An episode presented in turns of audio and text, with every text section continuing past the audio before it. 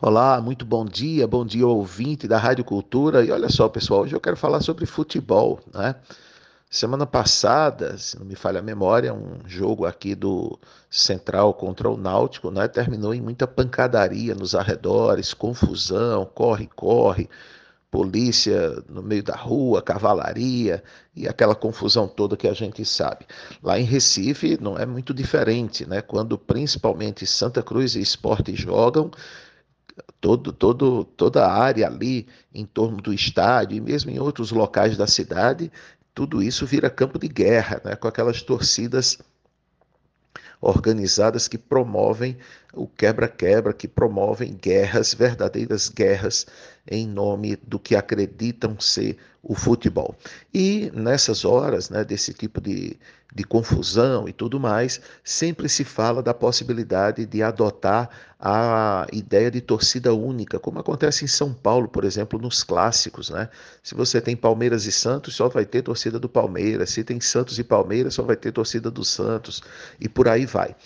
Há de se pensar de fato nisso, né? na impossibilidade de promover segurança não apenas aos torcedores que vão ao estádio, mas às pessoas que moram próximas ao estádio, né? E tal, na impossibilidade disso, a adoção da torcida única me parece uma boa saída, né? A verdade é que o poder público ficou numa situação cada vez mais difícil em relação à segurança pública. Do mesmo jeito que quem manda nos presídios hoje são os marginais, né, que pertencem a facções criminosas, e o Estado não consegue mais controlar, tem que negociar, né, uns governos mais, outros governos menos, nos estádios, infelizmente, acontece a mesma coisa. Então, a adoção de torcida única tem algumas vantagens. Né? Tem a vantagem, por exemplo, de promover um ambiente mais seguro para quem de fato quer assistir a uma partida de futebol. Também a gente pode considerar que é uma forma de atrair as famílias. A partir do momento que se sabe que só vai ter torcida de um time, é possível que as famílias se sintam mais motivadas a levar as crianças, as mulheres para os estádios de futebol. Além disso, havemos de convir que isso também facilita a própria questão da segurança pública. Né? É menos trabalho para os policiais, uma vez que, obviamente, haverá torcida apenas de um time. A possibilidade de, de confrontos é reduzida bastante né? em função de você ter a torcida única.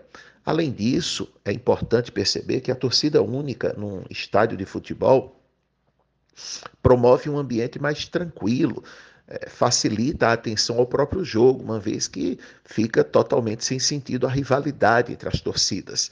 Tudo isso é razão para que se adote a torcida única nos clássicos, pelo menos, né, que são aqueles jogos em que há uma rivalidade maior. Por outro lado, também a gente entende que isso tira um pouco da cultura do futebol. Né? A graça no futebol está exatamente na competição, na, na rivalidade, né? mas uma rivalidade sadia. Quando você coloca apenas uma torcida, a própria torcida não tem a mesma motivação para gritar, a mesma motivação para torcer, quando do outro lado tem uma torcida adversária fazendo barulho. Então, obviamente, a gente entende que se perde um pouco da beleza do futebol e do próprio esporte, que é a disputa, que é a rivalidade. Mas, infelizmente, diante da incapacidade do poder público de promover segurança nos estádios e nos arredores em dias de jogos mais importantes, acaba sobrando apenas esta solução: adotar a torcida única. É isso.